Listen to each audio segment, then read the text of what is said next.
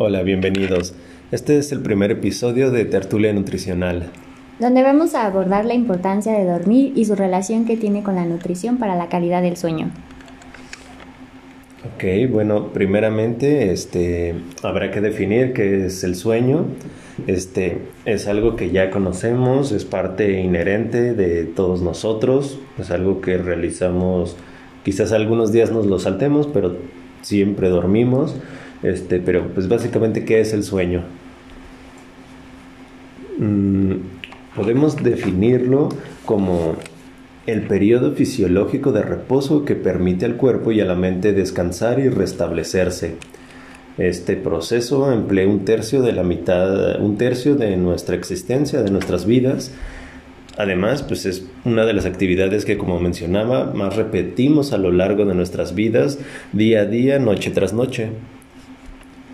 Este, es por eso que llama la atención si tiene algún tipo de vínculo con la salud y con esta perspectiva que le vamos a dar, si tiene algún vínculo con la nutrición. Es aquí donde surge algo que hemos escuchado muchos acerca de la importancia de dormir ocho horas y su relación con la salud. Este, está mal dormir poco, está mal dormir en exceso, o sea, eso ahorita pues, vamos a abordarlo. Ok, este, de primeras, eh, para hablar sobre los beneficios, mm, creo que primero eh, es conveniente que abordemos las cuestiones eh, indeseables para nuestra salud. O sea, ¿por qué dormir poco o por qué se dice que dormir poco puede ser perjudicial? Ya que diversas asociaciones, em, em, organismos y mucha de la evidencia, ya sea en revisiones sistemáticas, metaanálisis de datos epidemiológicos y de corte, así como estudios de laboratorio, que han analizado la restricción y privación del sueño, este, denotan estos efectos indeseables para la salud. Aunque en esto pues puede surgir la duda, o sea, de dónde o qué o de qué manera analizamos el sueño, cómo analizamos el sueño de una persona. Aquí rápidamente podemos decir que uno de los métodos principales es la polisomnografía. Es básicamente eh, consiste en registrar la actividad cerebral, los patrones respiratorios, oxigenación, la frecuencia cardíaca, la actividad muscular y los movimientos oculares. Todo esto para deducir y, bueno, sintetizarlo en un análisis del sueño de la persona. Además, también está la actigrafía, eh, que sirve para medir los patrones y la duración del sueño, que es un método que encontramos, por ejemplo, en las pulseras eh, de actividad, en los smartwatch eh, que se ven tanto últimamente.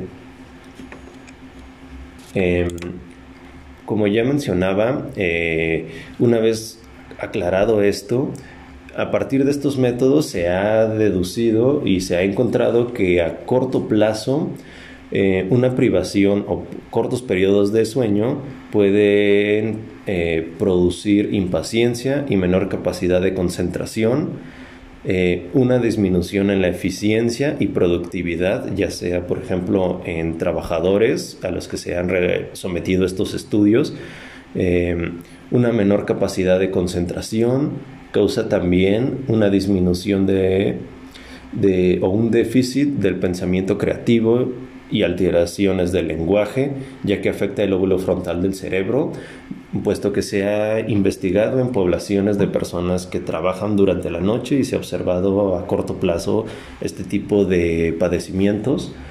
Y a largo plazo se ha observado que recorta, disminuye la longevidad de las personas, afecta al sistema inmune y nervioso y se ha relacionado con incidencia de diabetes, obesidad, problemas cardiovasculares como lo pueden ser enfermedades coronarias.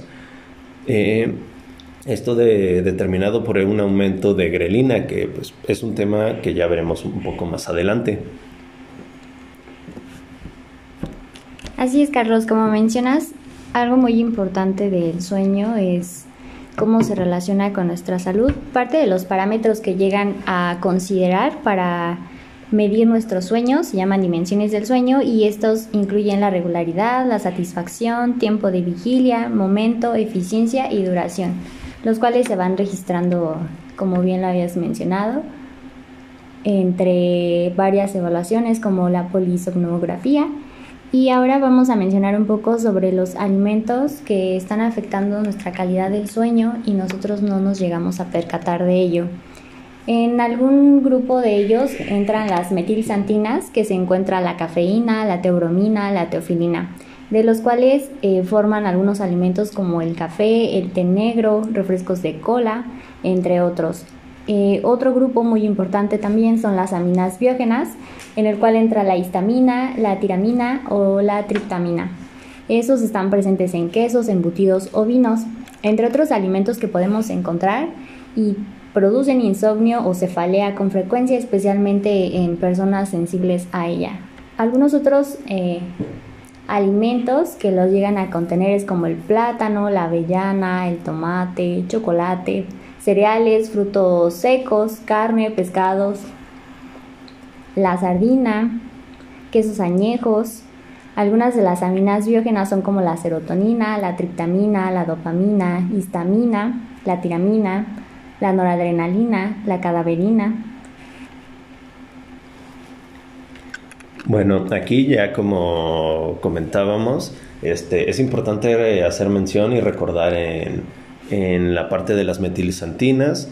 Eh, recordar que es la cafeína, que lo podemos básicamente o eh, de manera lo podemos relacionar cafeína con el café, teobromina eh, puede relacionarse quizás con el consumo de bebidas que contengan cacao y teofilina puede relacionarse con la parte del té, en especial el té verde, que puede encontrarse una considerable cantidad de estas metilsagantinas.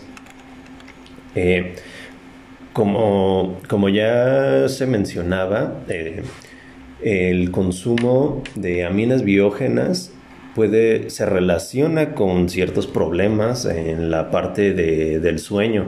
Eh, en especial en personas que son sensibles a este tipo de aminas. Y pues ya los alimentos ya se los estaban mencionando.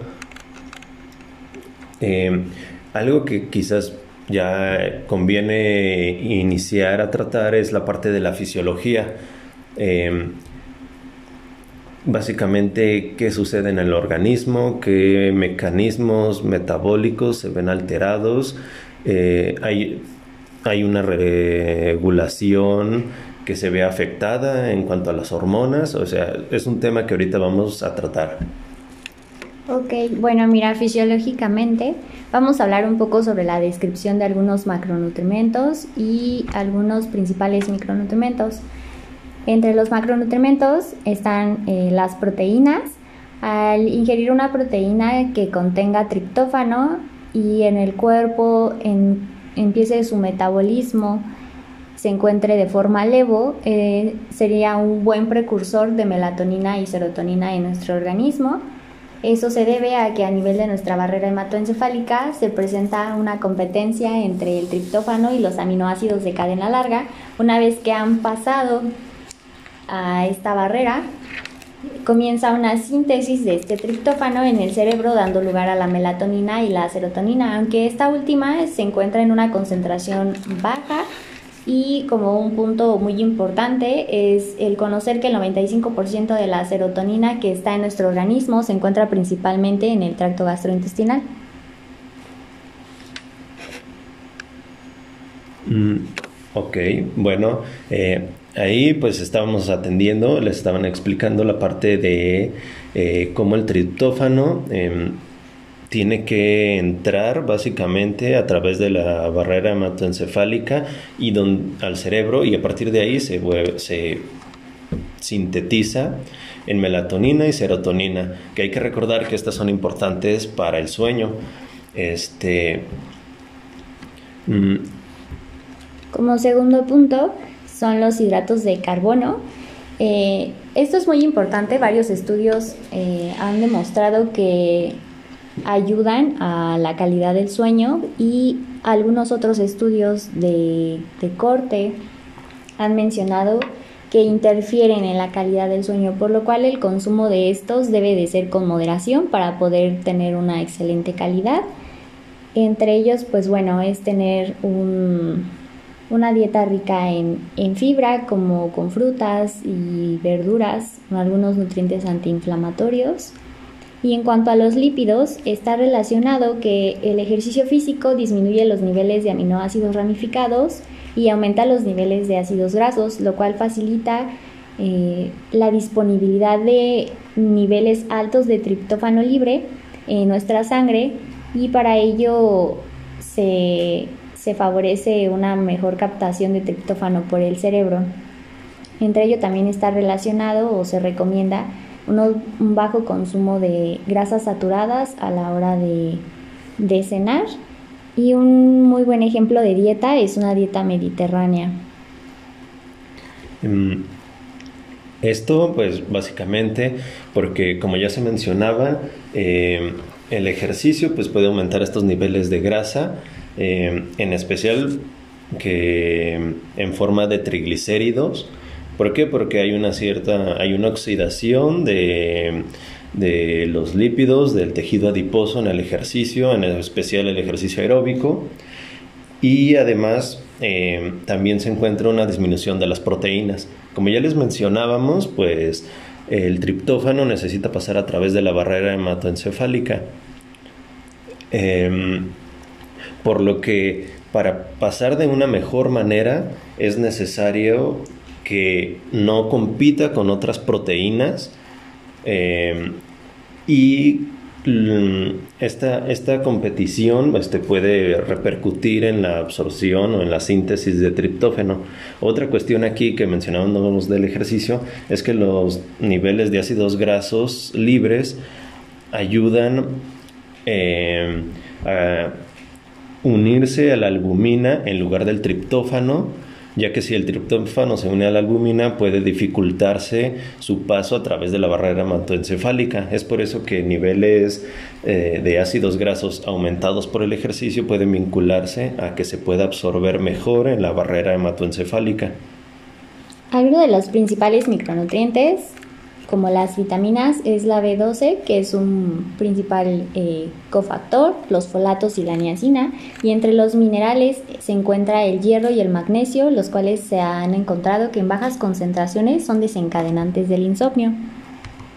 Les comentaremos un poco o les platicaremos sobre el tratamiento para mejorar nuestra calidad del sueño. Entre estos entran los hábitos, por ejemplo, es tener un lugar que sea tranquilo, cómodo y seguro, Em, evitar en manera de lo posible y si es necesario las siestas, ejercicio antes de dormir, ¿qué tan antes?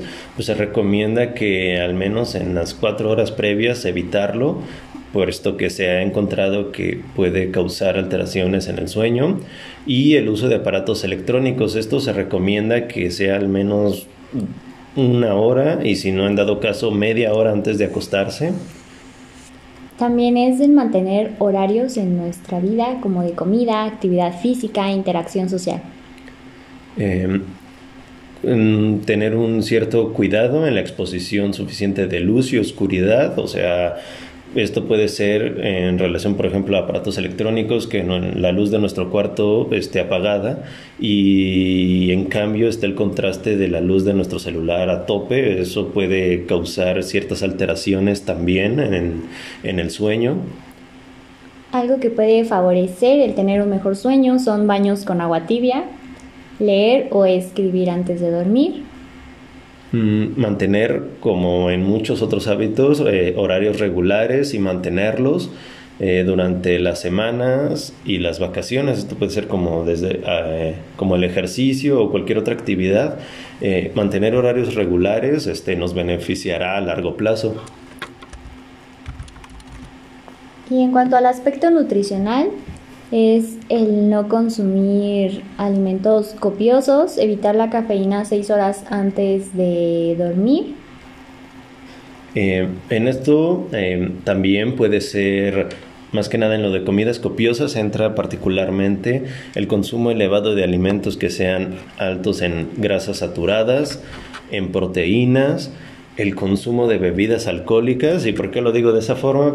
Pues que por lo general se ven vinculadas eh, en los ambientes sociales donde se consumen bebidas alcohólicas. A veces uno puede, no sé, ir por los tacos, ir por una hamburguesa o lo que quede de camino.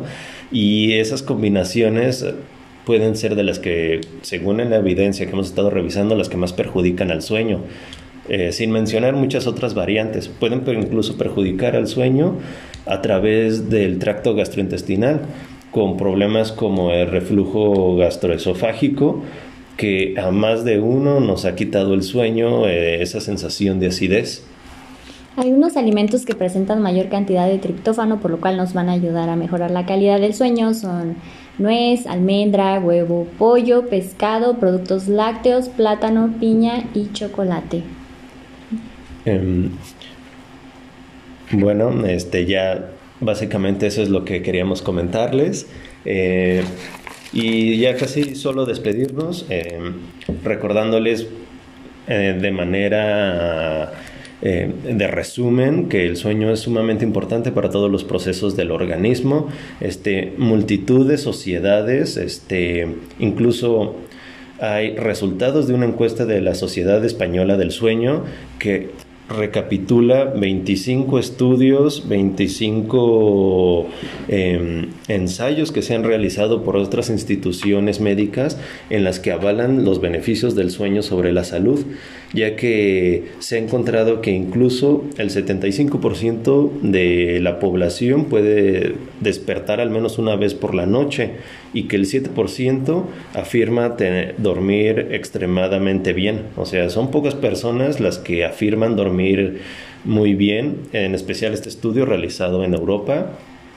Eh, por lo que es algo muy importante y más que nada de cara a las enfermedades crónico-degenerativas.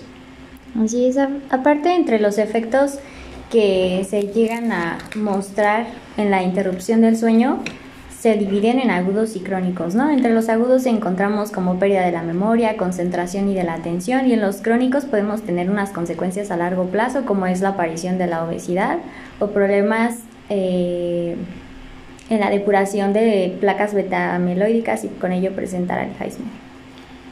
Puesto que, pues sí, la importancia ahí está, incluso en los niños también se ha estudiado esas cuestiones, por lo que repetimos, es muy importante la cuestión del sueño para todos nuestros procesos y para más que nada para nuestra salud. Bien, esto sería todo de momento y nos despedimos hasta la próxima. Hasta la próxima.